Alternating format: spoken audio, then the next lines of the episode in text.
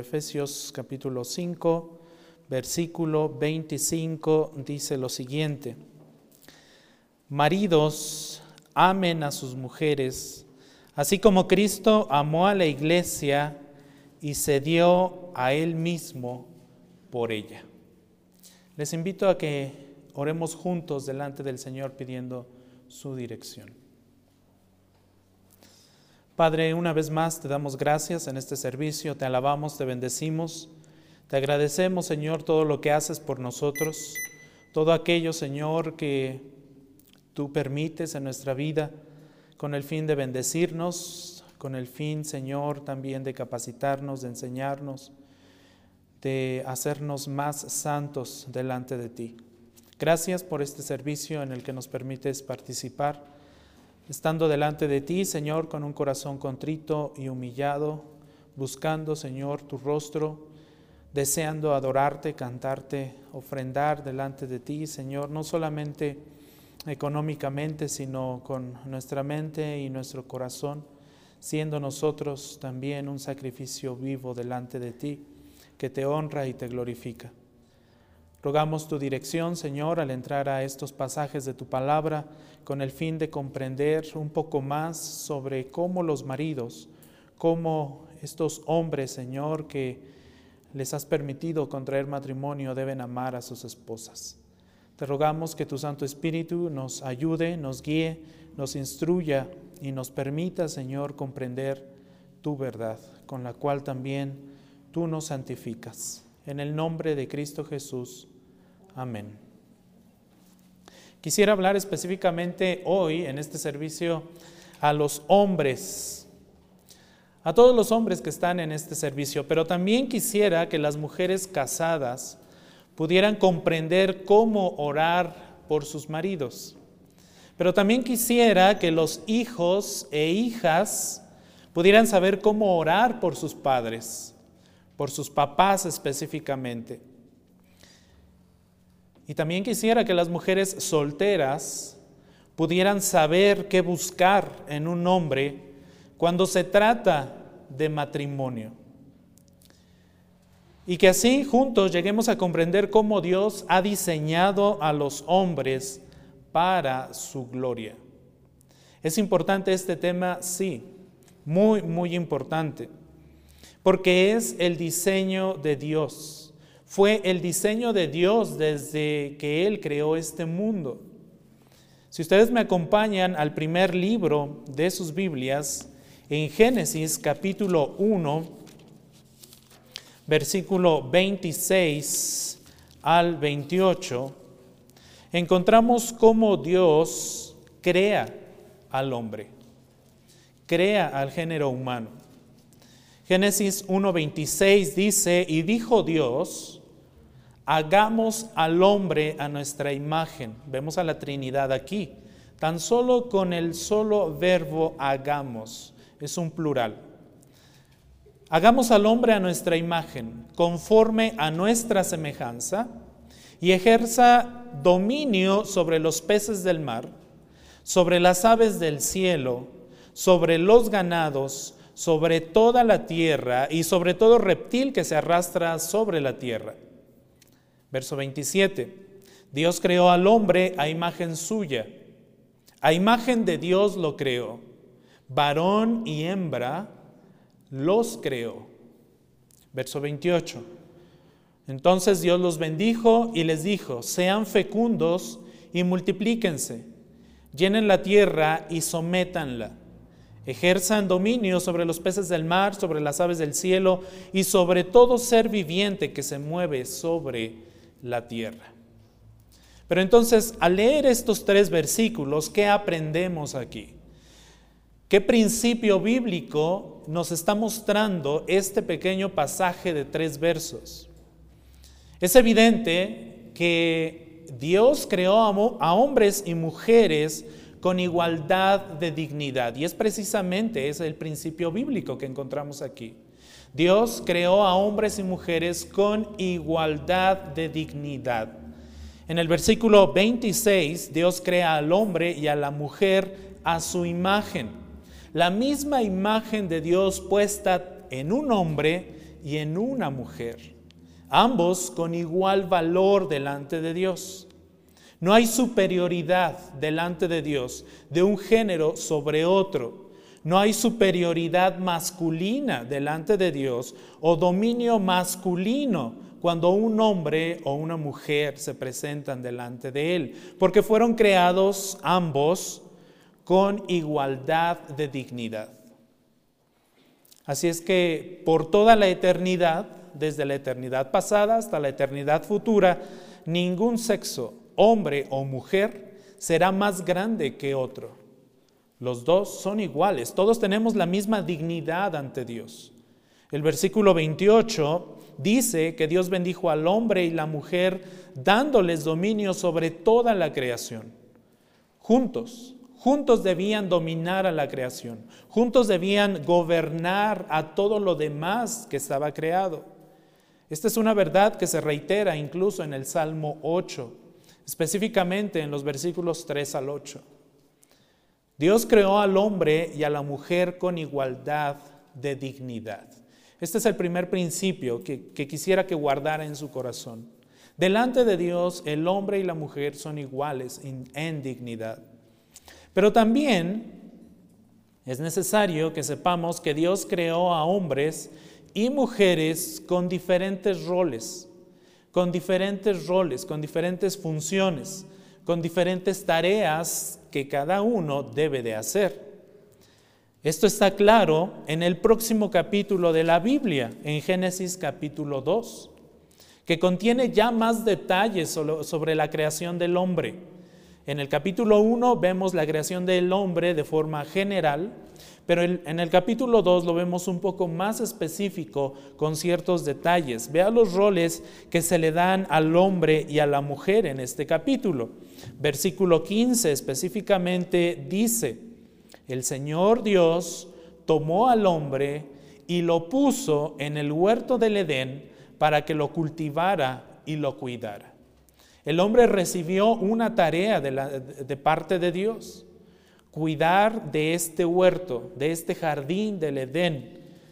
El hombre debía cultivar este jardín, debía trabajar este jardín, debía cuidarlo, debía ver que este, este jardín se mantuviera en buenas condiciones. Y más abajo, en el versículo 18, dice la Biblia, entonces el Señor Dios dijo, no es bueno que el hombre esté solo. ¿Notan eso? No es bueno que el hombre esté solo. Le haré una ayuda adecuada, dice la Biblia, la nueva Biblia de las Américas, que es la que estoy leyendo una ayuda idónea, como dice la Reina Valera 60. No es bueno que el hombre esté solo, le haré una ayuda adecuada o idónea. Note que no dice ideal. Es diferente una ayuda ideal a una ayuda adecuada. Verso 19. Y el Señor Dios formó de la tierra todo animal del campo y toda ave del cielo y los trajo para ver cómo los llamaría. Los trajo al hombre. El hombre debía ponerle el nombre a esos animales. Como el Señor llamó, perdón, como el hombre llamó a cada ser viviente, ese fue su nombre. Y hasta nuestros días nosotros los conocemos con esos nombres. Versículo 20. El hombre entonces puso nombre a todo ganado y a las aves del cielo y a todo animal del campo. Pero para Adán, y esto es importante, para Adán no se encontró una ayuda que fuera adecuada para él. Verso 21. Entonces el Señor Dios hizo caer un sueño profundo sobre el hombre y éste se durmió. Y Dios tomó una de sus costillas y cerró la carne en ese lugar. De esta forma, entonces, encontramos más detalles sobre la creación del hombre y la mujer en el capítulo 2. Dios no crea inmediatamente, como usted puede ver en este pasaje, Dios no crea inmediatamente a la mujer después de crear al hombre. Dios hizo desfilar a todos los animales ante, ante el hombre para que Él les proporcionara un nombre ¿Y cuál, cuál, fue el punto de esto? ¿Cuál fue el propósito de esto? ¿Por qué Dios hizo que esos animales pasaran delante del hombre y este hombre les pusiera nombre? Simple, muy, muy una verdad y un principio muy, muy eh, visto aquí en este pasaje. El punto era mostrarle al hombre que estaba solo. El punto era mostrarle al hombre que estaba solo. No había nadie más que fuera igual a él. No había nadie como él. Cada animal tenía su pareja. Cada criatura que el hombre estaba nombrando tenía su igual, tenía su par. Pero para el hombre no se encontró. El hombre entonces se dio cuenta de que estaba solo y de que necesitaba una ayuda con él, una ayuda adecuada, una ayuda idónea. De esta forma entonces Dios le hace ver al hombre su gran necesidad de una ayuda idónea. No es bueno que el hombre esté solo, dice la palabra de Dios. No es bueno. Entonces Dios lo duerme, le quita una costilla y forma intencionalmente una ayuda adecuada para él. Es curioso que a la mujer no se le crea del polvo, como el hombre. La mujer sale de una costilla del hombre, una zona muy cerca del corazón, ¿no? Una zona que de donde se extrajo la costilla, una zona que fue cerrada por el Señor y curiosamente esto también nos puede dar luz hacia el tipo de relación que existe o debe existir entre un hombre y una mujer. La mujer estando o saliendo o permaneciendo muy cerca del corazón de un hombre. Dios duerme a este hombre, le quita la costilla y crea a la mujer. Y ahora está de pie esta mujer. Ahora está de pie, formada por Dios, con el aliento de vida de Dios y especialmente preparada, especialmente preparada para servir junto al hombre, como una ayuda idónea.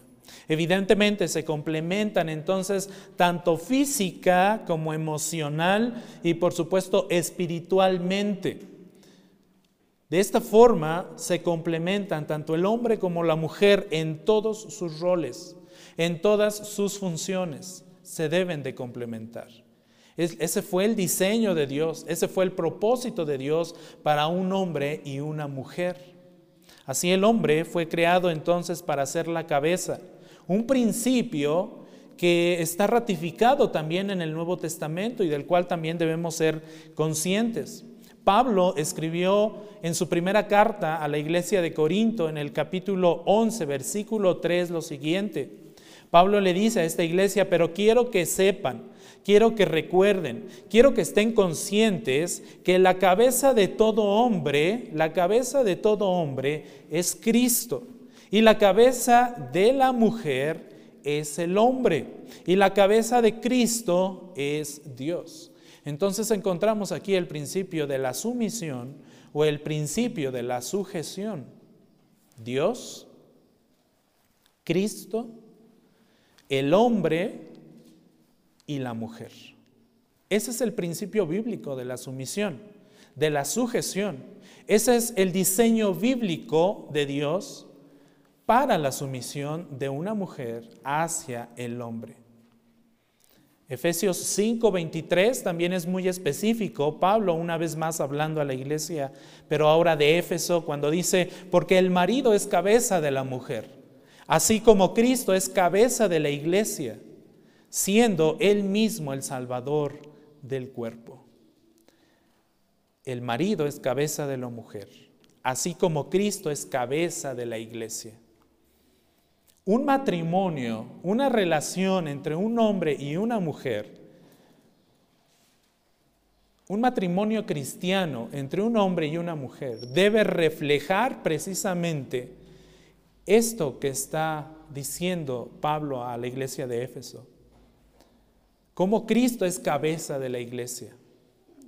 Es una relación matrimonial, es una relación de liderazgo, es una relación de sumisión La relación que yo tengo con mi esposa, con mi esposo, mi matrimonio, debe reflejar los principios bíblicos del matrimonio de Cristo con su iglesia.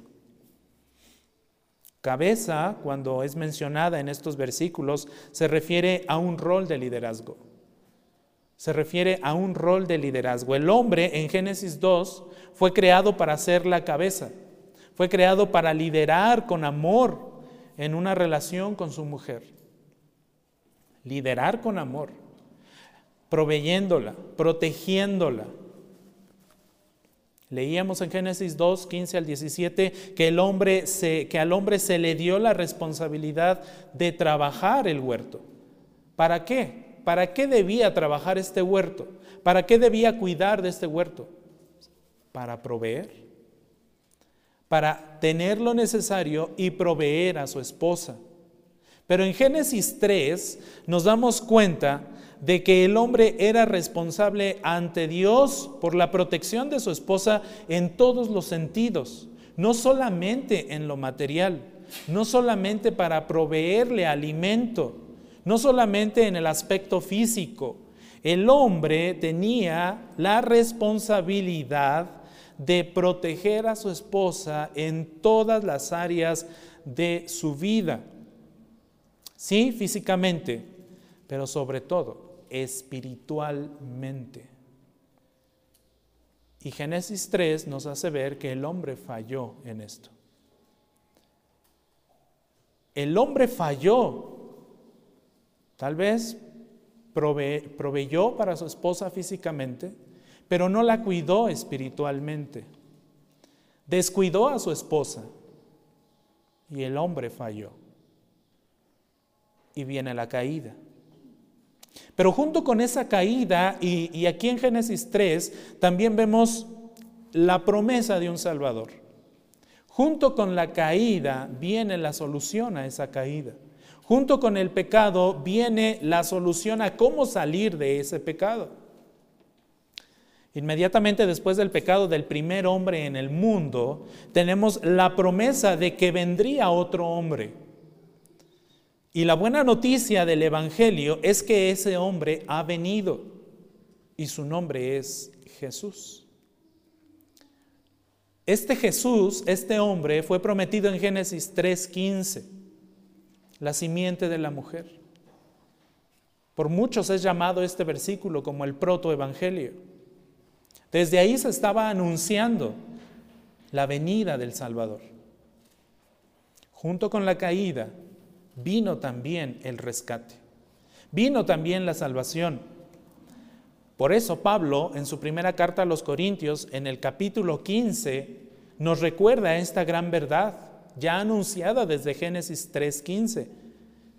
Pablo le dice a la iglesia de Corinto en el verso 21 del capítulo 15, porque ya porque ya que la muerte entró por un hombre, está refiriendo a Adán, ya que la muerte entró por un hombre, también por un hombre vino la resurrección de los muertos. Está refiriendo a Cristo. Los está comparando. Mientras que por medio de Adán toda la humanidad cayó y vino a entrar a muerte, por medio de Jesucristo todos aquellos que crean en Él serán librados de la muerte eterna. Porque así como Adán, dice Pablo, todos mueren, también en Cristo todos serán vivificados. Primera de Corintios 15, 22.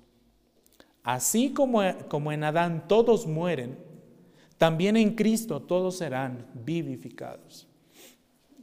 Entonces Jesús es el hombre que se, supone que cada uno de nosotros deberíamos ser, específicamente los hombres. Jesús es nuestro modelo a seguir. Misericordiosamente nos salva de nuestro pecado. Él muere en la cruz para pagar el precio por nuestros pecados. Él muere en la cruz para redimirnos de todo ese juicio que Dios tiene preparado para aquellos que no se arrepientan, para aquellos que están contra Él, para aquellos que se rebelan.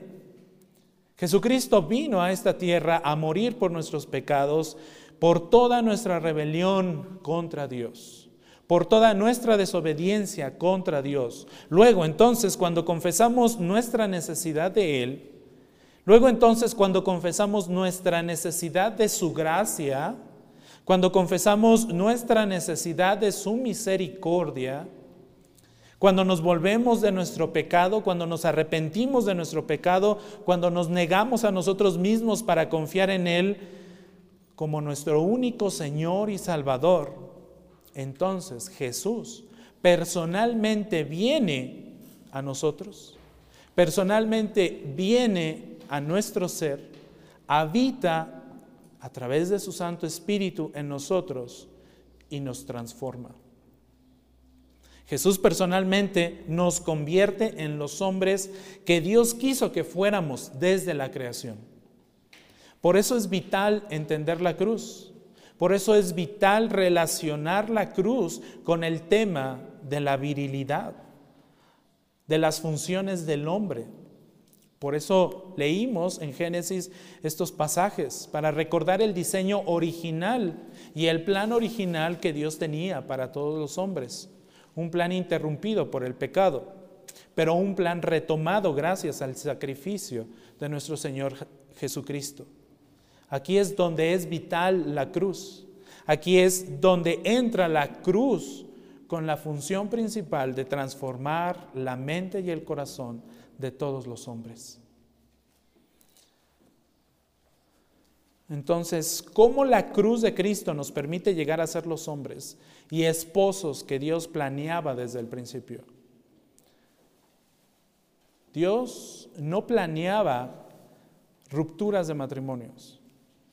Dios no planeaba rebeldía por parte de los esposos. Dios no planeaba fornicación por parte de los esposos. Dios no planeaba separaciones. ¿Cómo la cruz de Cristo entonces nos permite llegar a ser los hombres y esposos que Dios planeaba desde el principio, desde Génesis? Aquí es donde veremos algunas cuestiones un poco más prácticas. Y seguramente muchos de nosotros como hombres nos hemos llegado a preguntar, ¿por dónde comienzo? ¿Por dónde empiezo? ¿Cómo me convierto en el hombre que Dios quiere que sea? ¿Cómo asumo mi responsabilidad? Vamos a ver por lo menos nueve formas. Número uno, comience en la cruz. Número uno, y esto es para los hombres, por supuesto aplica para todos nosotros. Hombres, esposos, comiencen en la cruz. La palabra de Dios en Filipenses capítulo 2, versículo 8 dice lo siguiente y hallándose en forma de hombre, está refiriendo a nuestro Señor Jesucristo, Él, hallándose en forma de hombre, se humilló él mismo, haciéndose obediente hasta la muerte y muerte de cruz. La cruz es donde Jesús, como hombre, asumió la responsabilidad de todos los hombres y de las mujeres también. Él vino a humillarse, a servir. Él no vino, él no vino a ser servido. Vino a servir, vino a lavar los pies y con amor caminó por el duro camino hacia la cruz. Soportó ser escupido, soportó ser latigado, soportó ser golpeado, ser humillado, soportó el desangrarse, soportó estar en esa cruz para que nosotros pudiéramos ser salvos, para que nosotros pudiéramos disfrutar de vida eterna. Entonces, hombres, esposos, comiencen en la cruz, vean hacia la cruz, caminen el camino hacia la cruz, esfuércense por llegar a esa cruz, comprendan la cruz, lean la cruz, vean la cruz personifíquense en la cruz. El camino siempre va a ser la cruz. La guía siempre va a ser la cruz. No hay otra forma. Si la cruz no está presente en la vida de los hombres, difícilmente, por no decir es imposible, que la mente y el corazón cambien en un hombre. Si la cruz no está presente de forma vital en la mente y el corazón de un hombre, entonces ese corazón endurecido, ese corazón lleno de pecado, seguirá estando en ese estado y sufrirá las consecuencias. Número dos, busque la santidad. Número uno dijimos, comience en la cruz. Vea hacia la cruz, arrepiéntase de sus pecados. Pero número dos, busque la santidad. Busque la santidad, esposo, hombre que me estás escuchando ahorita. Lucha por la pureza. Busca la pureza en tu vida. Sean santos, sean hombres santos, como Dios es santo. Y Él exige de nosotros que seamos santos. La primera carta de Pedro en el capítulo 1, versículos 13 al 15, dice lo siguiente, por tanto, preparen su entendimiento para la acción. En otras palabras, preocúpense por entender y actuar. Preparen su entendimiento para la acción. Sean sobrios en espíritu Pongan su esperanza completamente en la gracia que se les traerá en la revelación de Jesucristo. Verso 14. Como hijos obedientes, no se conformen a los deseos que antes tenían en su ignorancia. Por eso es necesario entender, comprender, estudiar, leer la palabra de Dios, para que puedas entender los propósitos de Dios y los principios de Dios para tu vida. Como hijos obedientes, no se conformen a los deseos que antes tenían en su ignorancia, sino que así como aquel que los llamó es santo, así como aquel que los llamó es santo, así también sean ustedes santos en toda, noten, en toda su manera de vivir. No dice solamente en su manera de vivir, dice en toda su manera de vivir. En todos los aspectos de tu vida, hombre, esposo, joven, debe ser santo, santo, santo. Porque aquel que te llamó es santo. Practica entonces las disciplinas espirituales. Busque la santidad a través de las disciplinas espirituales. Tome la iniciativa en su caminar con Dios. Lea su palabra. Espere en Él. Búsquelo en oración. Sea disciplinado en su búsqueda de Dios. Por encima de todo lo demás, créame que eso lo hará más santo cada día. Más santo cada día. Entonces, hombre, esposo, mire hacia la cruz. Mire hacia la cruz y en su caminar hacia la cruz sea santo, sea santo y busque la pureza. Esto implica una, tercera forma, y este es el punto número tres. Huya de la inmoralidad sexual. Huya de la inmoralidad sexual, un problema muy común en nuestros días, pero muy común en nuestros días. Y no solamente allá afuera, en el mundo en general, también dentro de las iglesias. Eso preocupa mucho más. Mire hacia la cruz, busque la santidad, busque la pureza y huya de la inmoralidad sexual. La primera carta de Pablo a la iglesia de Tesalónica, en el capítulo 3, versículo 3, dice lo siguiente, porque esta es la voluntad de Dios. Noten, es la voluntad de Dios su santificación, su santificación. Dios quiere y es su voluntad que usted sea santo, su santificación. Es decir, noten, es decir, que se abstengan de inmoralidad sexual. Lo dice claramente y puntualmente el apóstol Pablo a la iglesia de Tesalónica. En tu búsqueda y en tu caminar hacia la cruz en santidad, debes huir de la inmoralidad sexual. ¿Vas a tener tentaciones? Sí. ¿Se te van a presentar oportunidades? Sí. Huye. ¿Ustedes recuerdan a un joven en el Antiguo Testamento que huyó de la inmoralidad sexual? Un hijo amado al cual le regalaron una túnica de colores. Josecito, ¿se acuerdan de él? ¿Cómo fue tentado?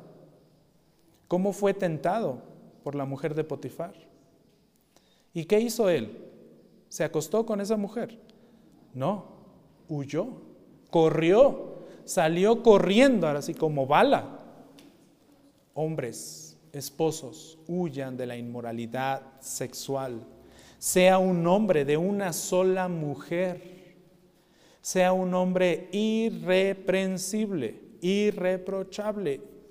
Esposos, no tengan ojos para nadie más, sino solo para su esposa. La mujer más bella para cada uno de los hombres casados debe ser su esposa. Enfóquense en su esposa. Huyan de las pasiones.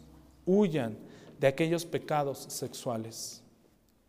Solteros, mantengan sus ojos y sus manos, sus ojos y sus manos, alejados de cualquiera que no sea su esposa. Mantengan sus ojos y sus manos alejados de cualquiera que no sea su esposa. Huyan de todas las formas de inmoralidad sexual, ya sea heterosexual o u homosexualmente hablando. Huyan de la pornografía. Huyan de todas aquellas personas que los instan al deseo sexual.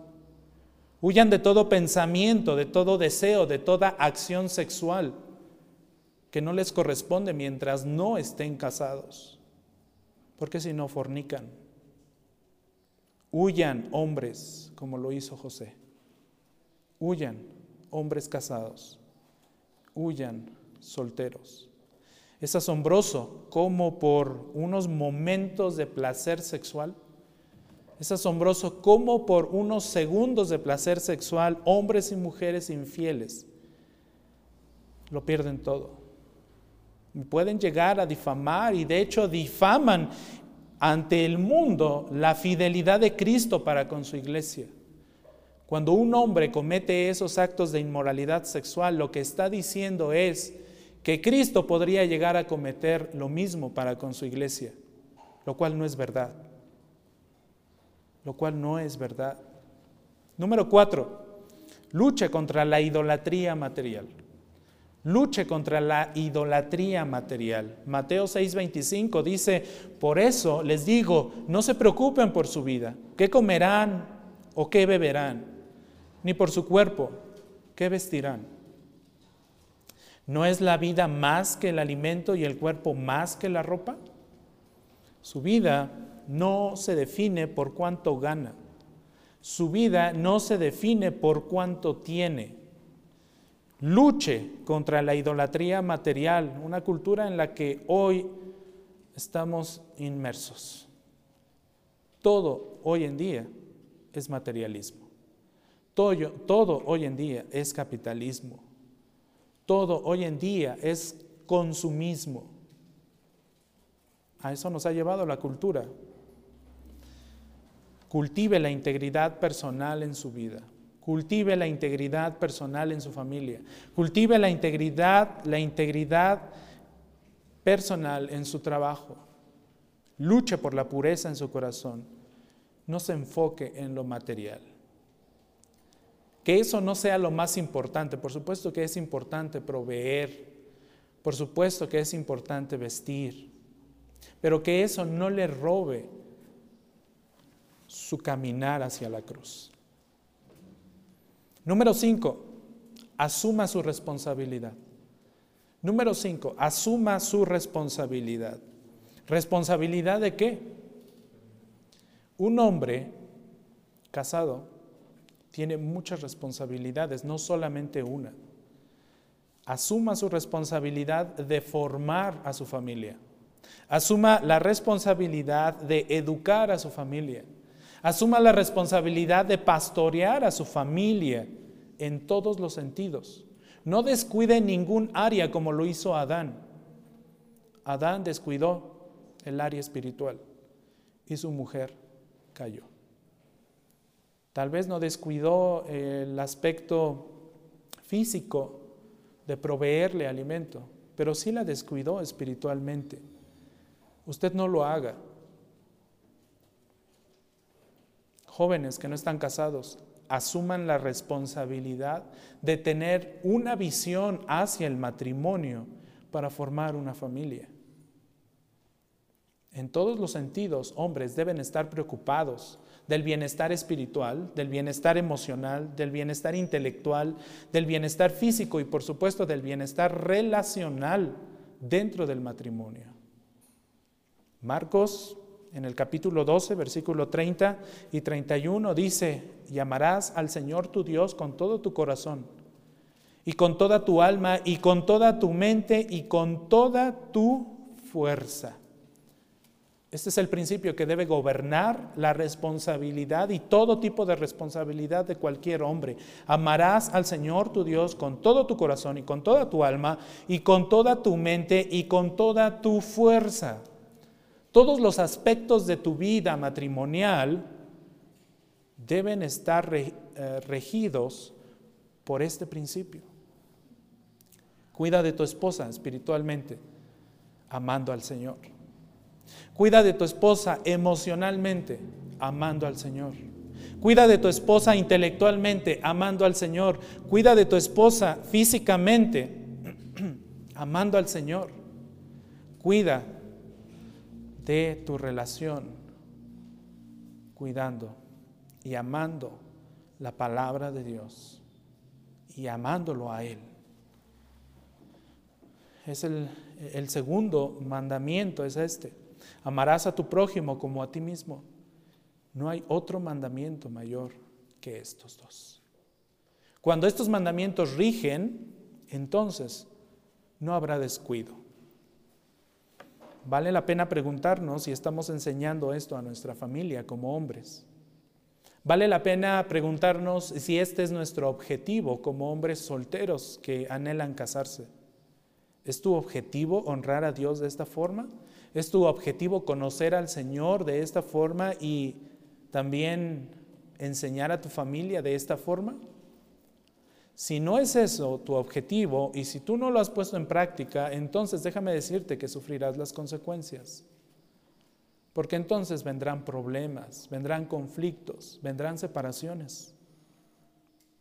Porque no se honra al Señor. Asuma la responsabilidad de guiar a su familia a hacer estas cosas y verá cómo cambia todo. Esposos, padres, ustedes son el pastor de su familia. Ustedes son el pastor de su familia, responsables ante Dios del estado espiritual, del estado emocional, del estado intelectual, del estado físico y relacional de su familia. Ustedes son los responsables delante de Dios y van a dar cuentas delante de Dios por el bienestar de su familia. Espiritualmente su esposa está floreciendo en una relación con Cristo. Espiritualmente hablando, sus hijos están floreciendo en una relación con Cristo.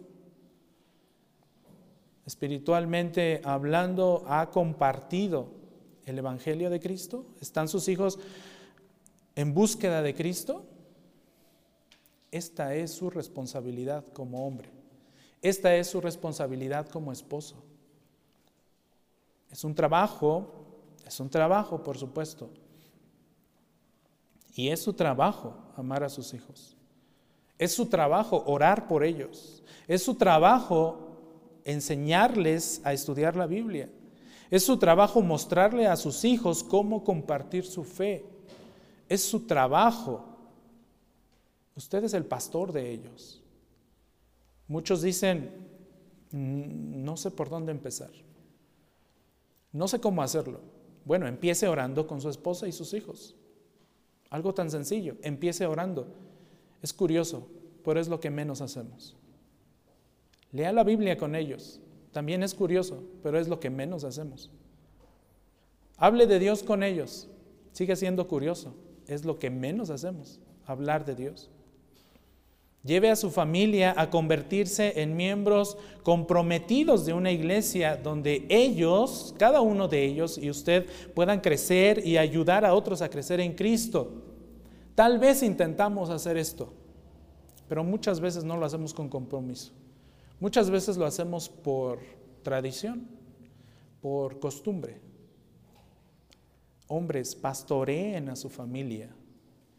No les provean solamente de lo físico, sino también de lo espiritual.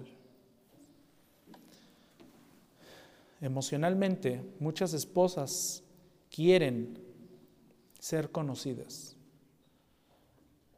Emocionalmente, muchas esposas quieren conocer a su esposo, aún después de muchos años. Esto requiere más que sentarse en la misma habitación, en la misma cómoda. Esto requiere más que dormir en la misma cama. Esto requiere trabajo, esto requiere iniciativa, esto requiere dedicación, esto requiere tiempo, esto requiere una, una dedicación especial hacia la esposa. Pregúntele cómo se siente. Pregúntele a su esposa cómo se siente. Pregúntele si lo conoce. Usted mismo conoce a su esposa. ¿Cuál es el estado de, su corazón? ¿Cuál es el estado del corazón de su esposa? ¿Y cuál es el estado del corazón suyo para con su esposa y, sus hijos? ¿Cómo puedes pretender servir a Dios de todo corazón cuando a tu esposa y a tu familia no les sirves de todo corazón? Toma la iniciativa. No esperes a que ella se acerque y te diga, ¿sabes qué, esposo mío? Hay algunos problemas en nuestras vidas. Hay algunos problemas en nuestro matrimonio en los que debemos poner atención y en los cuales tenemos que tener ah, las cosas claras. Hombres, asuman su responsabilidad. Esta es su responsabilidad, no es responsabilidad de la esposa. Número 6. Esfuércese por proveer. Número 6, esfuércese por proveer. Primera de Timoteo, en el capítulo 5, versículo 8, dice, pero si alguien no provee para los suyos, y especialmente para los de su casa, noten esto, si alguien no provee para los suyos, y especialmente para los de su casa, ha negado la fe. Y es peor, noten esto, y es peor que un incrédulo. Noten hasta dónde, hasta dónde es llevado o puesto este hombre que no provee para los suyos. Es mucho peor y está mucho más abajo que una persona que no ha creído en Cristo. Proverbio 6 habla de los hombres perezosos. No lo vamos a leer ahorita, pero le encargo de tarea que lo lea. Proverbio 6. Habla de todos aquellos hombres perezosos. Hombres, trabajen duro para proveer. Hombres, para eso fuimos creados, para proveer. Recuerden el ejemplo de Adán, lo leímos hace rato. Fue puesto en el Edén para cultivarlo y para cuidarlo. Por supuesto, implica que de ahí Adán tendría que proveer más adelante. Por supuesto, esto no quiere decir que de alguna manera esté mal que una mujer eh, trabaje fuera de, su casa, de su hogar, por supuesto que no. Hay circunstancias especiales, raras muchas veces y tal vez comunes también, en las que debido a, lo mejor a una discapacidad, alguna enfermedad, algún accidente, algún debilitamiento físico, pues el hombre no puede trabajar y quien trabaja es la esposa. Hay muchos, hay muchos matrimonios así, por que el Señor así lo quiso porque así lo determinó. Un hombre que no pueda ser el principal proveedor de su hogar por cualquiera de estas situaciones no significa que esté en pecado. Se puede dar el caso, pero nuestra, nuestra principal función como hombres, como esposos, es proveer. Número 7. Primera de Pedro, capítulo 3, versículo 7, nos da este tercer, este séptimo punto, perdón. Dice primera de Pedro 3, 7, ustedes maridos igualmente convivan de manera comprensiva con sus mujeres, como con, un, como con un vaso más frágil, puesto que es mujer, dándole honor por ser heredera como ustedes de la gracia de la vida, para que sus oraciones no sean estorbadas. En otras palabras, hombres, esposos, honren a su mujer. Honren a su mujer. Convivan de manera comprensiva con sus mujeres, dice la Nueva Biblia de las Américas, dándole honor por ser heredera, noten esto, por ser heredera como ustedes de la gracia de la vida porque también han sido salvadas, también por ellas murió Cristo, no solamente por el género masculino, también por las mujeres.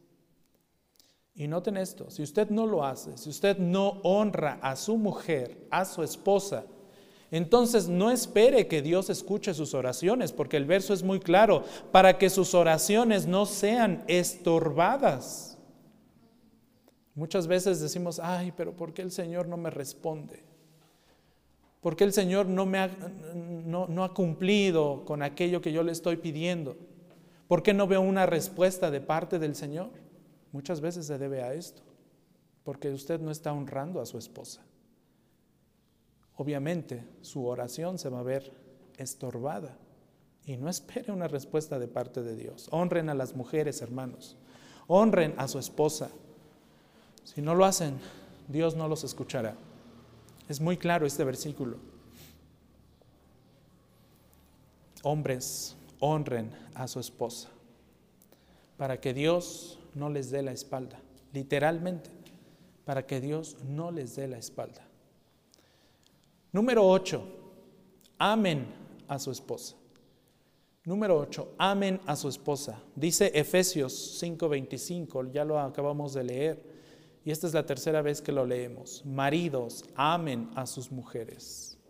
Así como Cristo amó a la iglesia y se dio a él mismo, y se dio él mismo por ella. Esposos, amen a su esposa, amen a su mujer.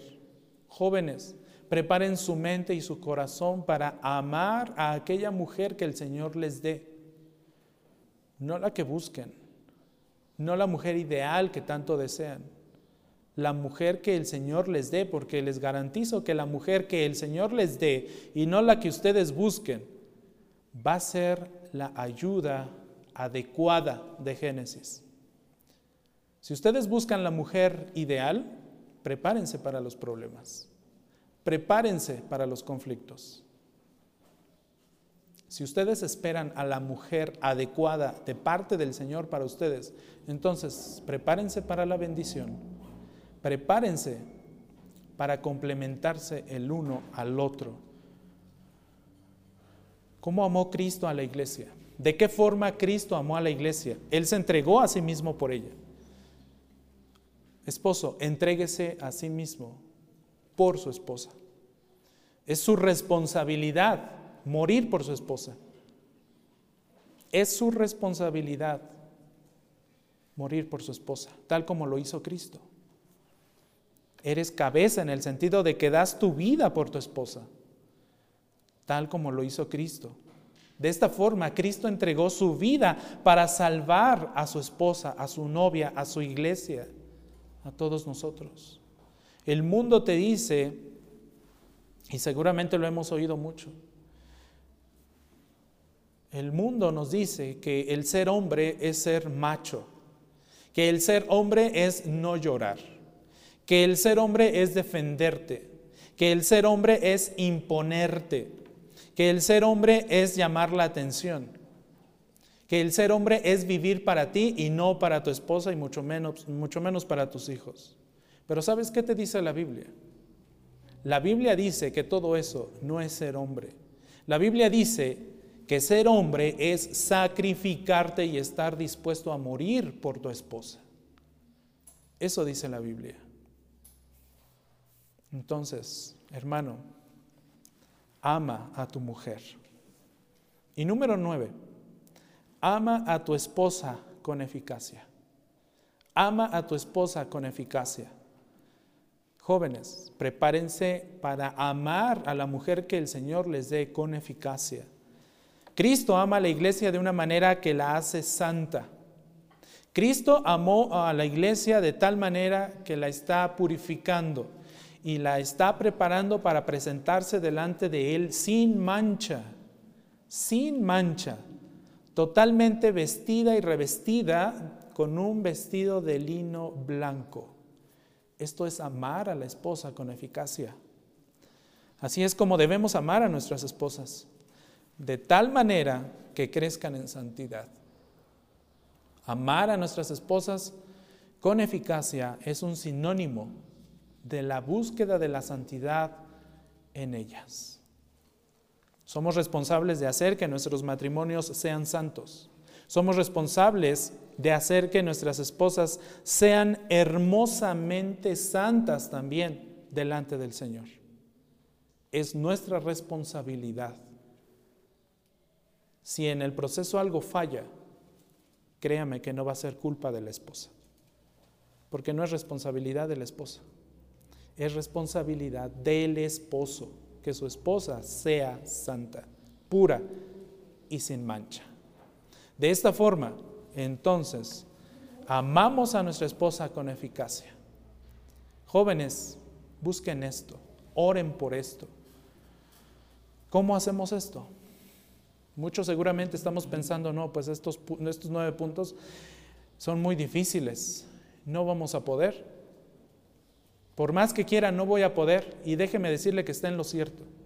No va a poder. Esto es muy difícil de hacerlo. Muy, muy difícil. Bueno, ¿y entonces por qué entonces está predicando? Claro que es muy difícil de hacer, incluso si usted quiere, imposible de hacer sin Cristo. Por eso desde un comienzo decíamos que la cruz es vital. Esto es lo que significa ser cabeza de familia amar a tu esposa con eficacia, siempre viendo hacia la cruz. Si tú pretendes llevar a la práctica estos nueve pasos, o estos nueve puntos, o estas nueve formas prácticas para llegar a ser el hombre y el esposo que Dios quiso que fuéramos desde la creación, si tú, si tú pretendes hacer esto solo, vas a fracasar. Es imposible para ti. No lo vas a lograr solo. Pero si lo haces con Cristo, entonces las cosas van a ser diferentes. Que tu objetivo sea santificar a tu esposa, purificarla con el lavamiento del agua, con la palabra, como dice Efesios 5, 26, 27. Purifica a tu esposa, a tu mujer con la palabra, a fin de presentártela como una iglesia, como lo hizo Cristo una iglesia con toda su gloria, sin que tenga mancha ni arruga, ni cosa semejante, sino que sea santa e inmaculada. Hagan esto, hombres, pero con Cristo. Hagan esto con Cristo. Amen a su esposa con cuidado. Amen a su esposa por completo.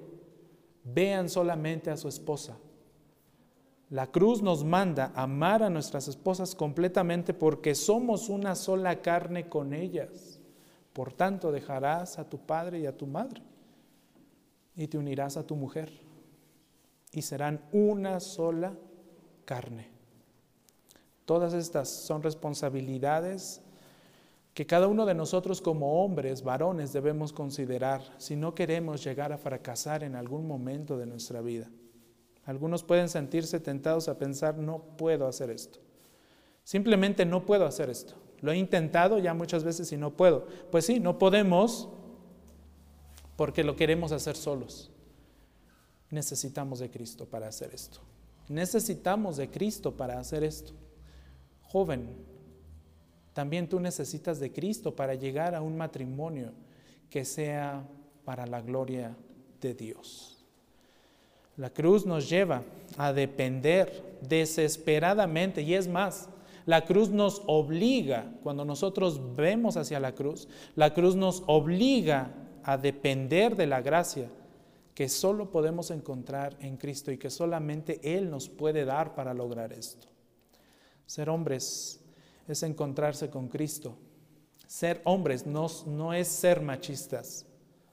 Ser hombres es voltear a ver a Cristo y desear ser como Él. Ser esposo es amar como Cristo amó a su esposa. Ser padre es liderar como Cristo lidera a su esposa, siendo la cabeza de su iglesia. No podemos hacer nada de esto sin Cristo. Guarde esto en su corazón, medite en esto estudie la palabra de Dios y descubra y redescubra estas verdades con su propia Biblia. Le voy a pedir a todos los hombres que se encuentran en estos momentos, en este servicio, que son esposos, que se pongan de pie, por favor. Todos aquellos hombres que son esposos.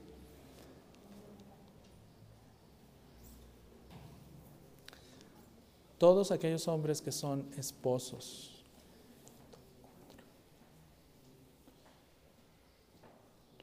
Dos, cuatro, cinco, seis, siete, ocho, nueve, diez. Diez hombres esposos tenemos el día de hoy. Por cada uno de ellos la iglesia debe estar orando, mis hermanos. Esposas, oren por sus esposos. Hijos, oren por sus padres, porque ellos son los responsables de su familia. Vamos a orar, vamos a poner en las manos de Dios a cada uno de estos hombres que han llegado al matrimonio para que el Señor les ayude en este caminar. Inclinemos nuestro rostro.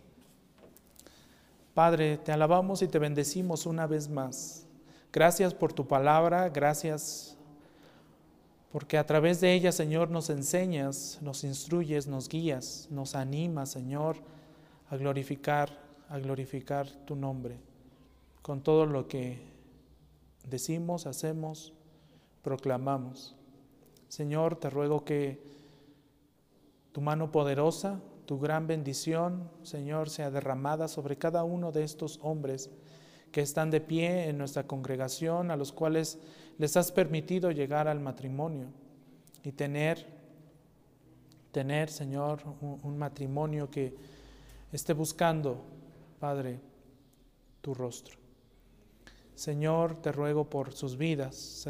Te ruego, Señor, que les ayudes a vivir rectamente delante de ti. Te ruego que les ayudes a buscar tu rostro continuamente y diariamente. Te ruego que les ayudes en sus debilidades, que les ayudes en sus tentaciones. Te ruego que los, los libres de todo mal. También que los libres de toda tentación, Señor, y de todo pecado sexual fuera de su matrimonio. Te ruego, Señor, que les ayudes a entender cómo amar a sus esposas, a sus familias, a sus hijos, cómo proveerles no solamente de lo material, no solamente de lo físico, sino sobre todo y mucho más importante, proveerles del alimento espiritual en Cristo siempre, Señor. Deseamos que ellos y cada uno de nosotros empecemos por la cruz, viendo hacia la cruz, orientándonos hacia la cruz, poniendo todo nuestro ser en la cruz, dejando de confiar en nosotros mismos y confiando en tu gracia y en tu misericordia, con la cual, Señor, tú nos bendices y nos has bendecido llamándonos a la salvación. Te ruego por la vida de cada uno de ellos y por supuesto por cada una de sus esposas. Ayuda también a sus esposas y a sus hijos, Señor, a darse cuenta de la gran responsabilidad que sus padres, como cabeza de la familia, tienen delante de ti. Ayúdales a orar, Señor, a sus esposas y a sus hijos para que sus padres, sus esposos puedan dar buenas cuentas delante de ti cuando llegue el momento de presentarnos, Señor, ante ti, delante, delante de ti para rendir cuentas de todo lo que hicimos o dejamos de hacer. Muchas gracias por tu grande bendición y por tu palabra con la cual nos purificas. En el nombre de Cristo Jesús te damos gracias. Amén.